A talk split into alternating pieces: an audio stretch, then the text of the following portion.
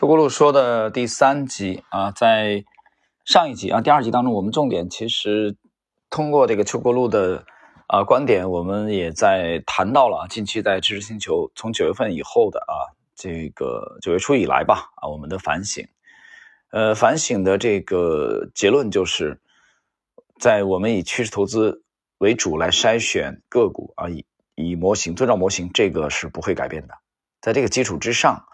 啊，我们会较大力度的去修正我们持有的这个啊时间，啊，包括对我们在筛选标的的这个苛刻啊，这个标准的进一步的呃压缩啊或者精简。那么通过这个压缩精简呢，呃，我们来尽量的去保证持有这个标的的长线的持续性上涨的持续性。这样的话就会大幅度的拉长我们的持有期限。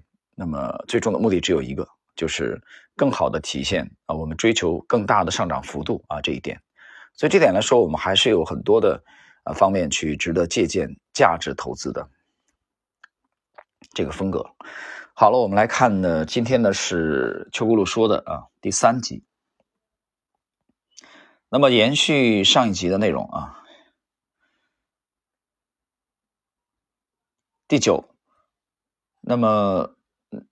啊，第八啊，第八，大家都喜欢新东西，但是有没有人想过，为什么几年前声势浩大的风电、光伏、LED、电子书、锂电池等新兴行业千般扶持，却总是烂泥扶不上墙？啊，他指的这个意思，其实也就是像我们上一集的那种啊，就是像城头变换大王旗一样，就特别快啊，切换的特别快。A 股其实也喜欢这样，就炒概念啊，一个概念。啊，这种像风车一样的这种、这种、这种轮转，其实一般的人很难跟得上这种节奏。这不是一般的人的问题啊，我觉得百分之九十九点九九的人都都跟不上这种节奏。啊，有少数的人，呃，我记得在很多年前，有朋友给我推荐过一个这个啊，在民间很牛的一位高人，啊，这个人就是炒热点、炒题材，啊，据说炒得很好。呃，我其实不否认有有这种高手的存在啊，但是这种高手的这种盈利模式有。有多大程度上可以复制到你这里来，复制到我这里来啊？我自认为其实很很愚钝啊，没有这个天赋和能力啊。从一个热点快速的切换到另外一个热点啊，持股的时间非常之短啊，就有短短的几个交易日，像风车一样的。呃，那我也想过一点，如果这种盈利模式呃成为成为这个主流的话，那么巴菲特这种风格太慢了啊，真的是太慢了。但问题是，这种风格能成为主流吗？这种风格能必然的被你熟练的掌握吗？我觉得这问题是值得我们深思的。第九，为什么银行、地产百般打压，却总是赚得盆满钵满？这是内在的，由内在的经济规律啊、行业格局、供需关系和商业模式决定的，不以人的意志为转移。第十，做投资要研究的就是这些不以人的意志为转移的规律。而不是整天去猜测市场的情绪变化。经典啊，非常非常经典。这个第十，我要重点的这个讲一下我的理解。第十，做投资要研究的就是这些不以人的意志为转移的规律，而不是整天去猜测市场的情绪变化。什么叫市场的情绪变化？整天去猜测是什么意思？为什么要整天去猜测呢？因为它经常变。啊，变的是什么呢？市场的情绪变化，市场的情绪变化反映在盘面当中是什么呢？就是炒作主题的这种切换。啊，市场的贪婪恐惧，就是短期的这种热点。秋咕噜这个，我们秋咕噜说今天是第三集啊，第三集。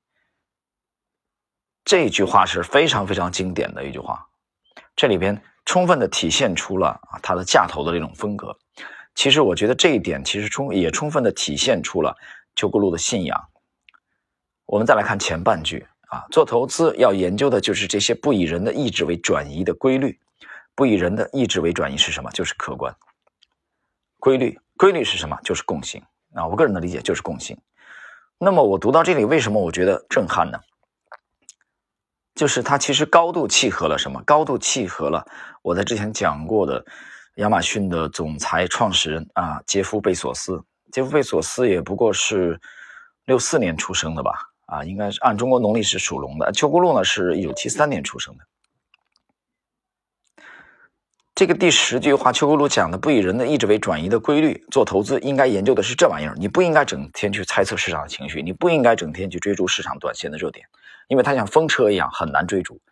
这又吻合了我们刚才上一点讲的。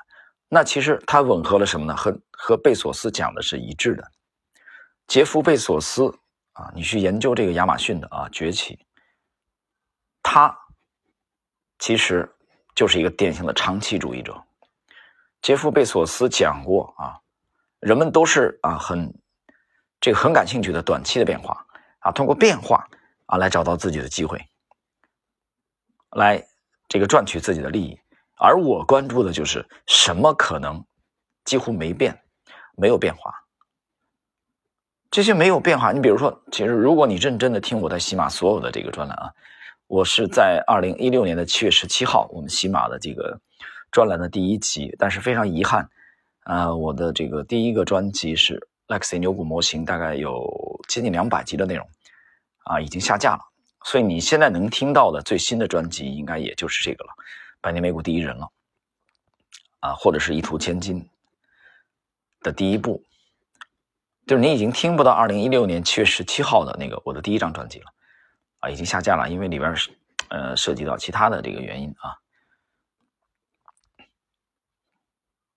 那么，当然，朋友呢非常有心啊，帮我呃下载了啊第一集的这个这个内容啊，一百多集的内容，我觉得也非常难得啊。第一部专辑呢啊，一六年一六年的七月十七号到现在已经过去了四年多，四年多的时间，如果你认真听过了啊我的这个现在起码能听到的这五百多集节目的话，你会发现啊，我之前讲的有一个高频的词就是共性。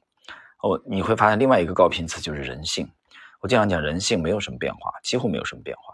这个人性几乎没有什么变化。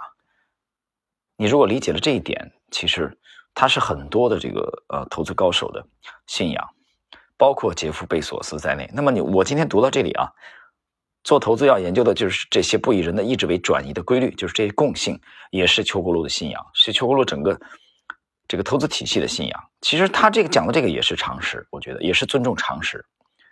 很多投资的高手其实信奉的都是这个，他不是去追逐风车，不是去追逐今天通过新闻，明天早上什么能涨停，卖掉以后后天又有什么可能涨停，绝对不是这种风格，不是猜测市场短期的变化，他要做的是市场长期的这种趋势。比如在今早我更新的这个知知识星球半木红的专栏，我更新了一篇随笔，其中提到了高瓴资产的这个总裁张磊，在这个很多年来重仓了一千两百亿人民币的投资在中国的大健康、大医疗的这个行业，他就是看好这个宽广的啊赛道，他要拿的是长期的利润啊，你去看他们重仓的股票。啊，之前的凯莱英也好，这个康龙化成也好，啊，药明康德也好，药明康德呢，在这次疫情期间啊，我因为被被困在北方长达两个月的时间，啊，我们在这个节后啊，年初今年年初那个大跌啊，应该是二月四号左右吧，二月三号那个大跌的前后，我们也介入了药明康德。所以张磊的这种做法啊，邱国禄的这种做法啊，杰夫贝索斯的做法，贝索斯虽然是呃做实业的吧，啊，或者主要是做实业的，你能发现他们的共性就是去追逐长期的这种趋势，而不是去追逐短期的风车一样的。这一点我觉得是一个很好的分水岭，是一个很直观的分水岭。他把职业和业余区分了开来。而你投资为什么做不好呢？你看你身边的这些人为什么投资做不好？很多人就在追逐短期的变化，啊，你去看媒体的各种股评价，啊，包括对短线市场的支撑位、压力位啊，我们想想其实很滑稽的。有人问你看吗？我说我有时候也看，失失眠睡不着的时候我会打开啊当小品来看，我觉得很滑稽，很可笑。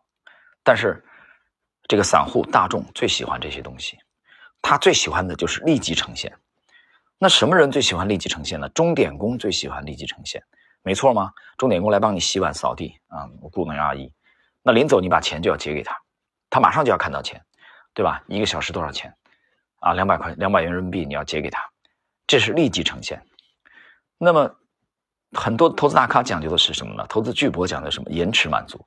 去看张磊的这个这个价值啊，当然价值这部书啊，我我我个人意见啊，这个我绝对没有说这个对大师不敬。呃，价值这部书我读了一下，我我觉得评价一般吧。啊，跟张磊的辉煌的投资业绩比，我觉得不能比啊。这部书我觉得很一般。但是人家毕竟业绩非常非常牛，非常棒。呃，那么。但是张磊也是延迟满足的类型，沃伦巴菲特也是延迟满足的类型，啊，乔治索罗斯也是这样，那么查理芒格也是这样，那么很显然，邱国禄也是这样，所以延迟满足还是选择立即呈现，这就也是一个分水岭，可以很这个轻松的把职业和业余区分开来。追求延迟满足的是什么呢？我讲了泥瓦匠。这个钟点工啊，马上就要看到钱，马上就要看到效果。在股市里，立即呈现的是什么？喜欢立即呈现的是什么？短线客，追涨杀跌。那么到现在为止，在地球上做投资啊，我们公认做的最好的是谁？沃伦巴菲特。沃伦巴菲特怎么讲？啊，他长久来看，这个市场的利润啊，是从交投活跃的这些投资者的口袋流向了。这个比这个投资风格比较怠惰的投资者，你好好体会一下大师的这句话。好了，我们今天的这个这一集啊，今天这一集，我觉得其实主要围绕讲的这个邱国禄的这个投资感悟这句话，我觉得对我啊，其实感悟至深。我们今天这一集内容就到这里啊，下一集继续。